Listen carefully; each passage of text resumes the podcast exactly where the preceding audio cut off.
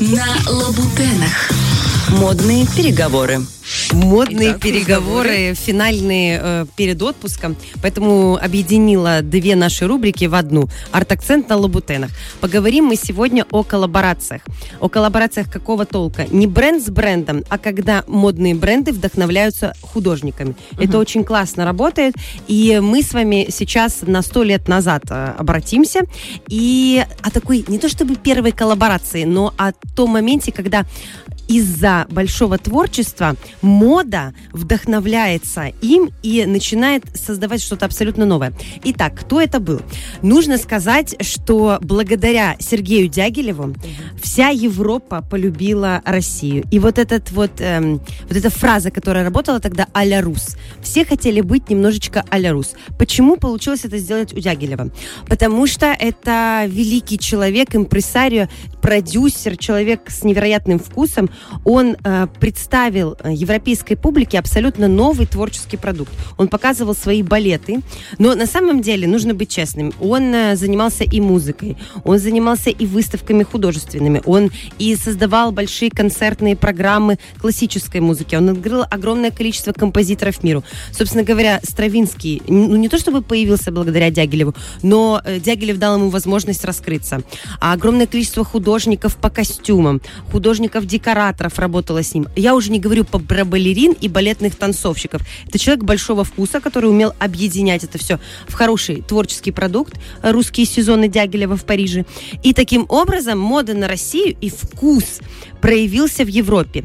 И э, дизайнер, который вдохновился всей этой красотой, его звали Поль Пуаре.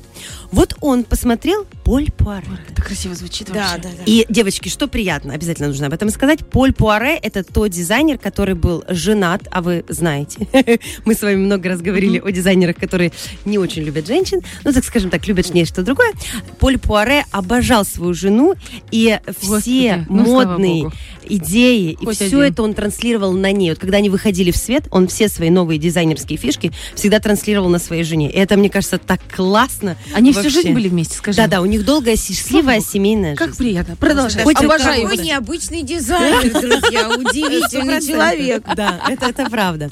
И вот Поль Пуаре смотрел на русские сезоны Дягилева, он видел балет Шахерезада, он э, видел балет, балет Жар Птица, а там работал Лев Бакс и многие другие художники, и Ларионов, и Пикассо. Боже, кто только с Дягилевым не работал. Эти человек коммуницировал вкусы, в разные направления. И Поль Пуаре видел, вдохновлялся, и тут же начал перестраивать мод, модные, э, ДНК и в, в своих коллекциях. И, конечно, это всех впечатляло, потому что появились шаровары, ушли корсеты, то есть э, какие-то челмы появились восточные. Это было абсолютное переосмысление. Это было начало э, 20 века. Потом, в 30-е годы, тоже 20 века, появляется э, Сальвадор Дали со своим сюрреализмом. И тут же одновременно творит э, Эльза Скиапарелли. У них даже была такая шуточка насчет друг друга. Эльза говорила, что ты создаешь э, костюмы, э, ты создаешь картины в стиле моих костюмов, а он отвечал, что нет, это ты создаешь образы в стиле моих картин. То есть в моду влился сюрреализм, и Скиапарелли это все подсвечивал. Потому что вот у Сальвадора есть фото, э, Сальвадора Дали есть фотография, где он просто примерил туфельку своей жены голы на голову. Знаете, как шутка такая, мемчик. А она сделала шляпу в форме женской туфельки.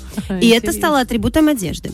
А, она вдохновлялась его картинами, и э, он знаете, помогал ей создавать что-то очень нетривиальное. И есть платье «Скелет», где прошиты ребра в платье. Выглядит очень красиво. У Дали есть картина «Слеза», а у Скиапарелли есть платье «Слеза». Это тоже выглядит очень красиво. У них есть совместная работа платье «Лобстер». Я когда-то вам о нем я рассказывала. помню его. То есть, понимаете, художник вдохновил дизайнера, и это стало работать очень ярко.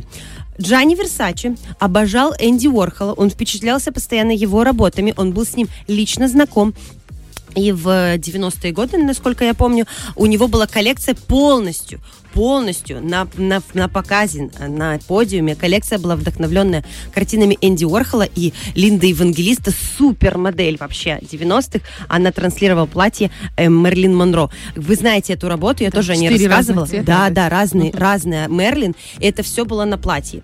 Это круто. То есть художник, дизайнер вдохновляется художником более традиционным, и это транслирует у себя на работах. Двигаемся дальше, ближе к нашему времени. Известнейший бренд Louis Vuitton, который... Да, работал с Кусама. Но Кусама это уже такая мемчиковая история, я тоже об- вам об этом рассказывала. Также он работал с Джеффом Кунсом. Джефф Кунс это тот художник, который создает скульптуру. Он же живой, все нормально, все существуют в наше время. Он создавал такие огромные надутые зайцы. Помните, я вам тоже Да-да-да, когда про них рассказывала? За миллионы долларов. Так вот, Кунс работал вместе с брендом Louis Vuitton, и они создали лимитированную коллекцию сумок. Но как сработал Кунс? Мне здесь очень понравился сам его подход. Он транслировал на сумках не свои работы, да, как реплику такую, а он наоборот, он вдохновился художниками разных эпох, сам Кунс как художник. И Louis Vuitton эти работы вставлял на свои сумки. Ван Гога, Леонардо да Винчи, Буше, Фрагонара и так далее.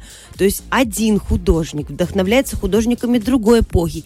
И модный бренд все это вставляет, собственно говоря, в свои коллекции. Это очень здорово. Поэтому, когда говорят, что м, работа художника никому не нужна в 21 веке, как на этом можно заработать, это абсолютные глупости. Потому что если вы интересный художник, то с вами будут сотрудничать. Есть два бренда. эм, они российско-дубайские, я бы их так назвала. 12 Stories и э, Bellew. Это два бренда, вот, которые сейчас у нас с вами существуют. И вот они выпустили буквально вот в прошлом месяце две коллекции, вдохновленные художниками нашего времени. Молодая девушка и молодой парень. Это невероятно красивые коллекции вещей, коллекции сумок, которые их хочется купить. Ты понимаешь, что это вещь, и через 20 лет будет очень классно работать в твоем гардеробе. Это вложение в вечность, это инвестиция. И потом эту такую вещь еще можно продать на ресейле, и она еще будет стоить в 10 раз дороже, чем ты ее покупал. Поэтому м, искусство и мода, они неразделимы. Они всегда существуют вместе. Если ты креативный, если ты классный художник современный, ты можешь спокойно работать с модными брендами и продавать свою продукцию. Это неотделимые понятия. Вот так. Красиво так ты это Да, все рассказываешь. завернула.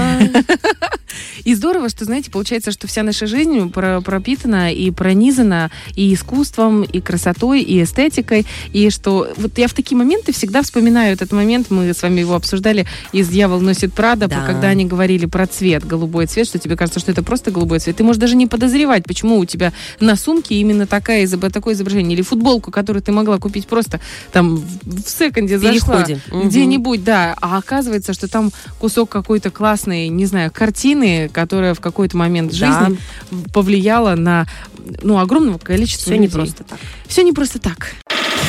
Фреш на первом.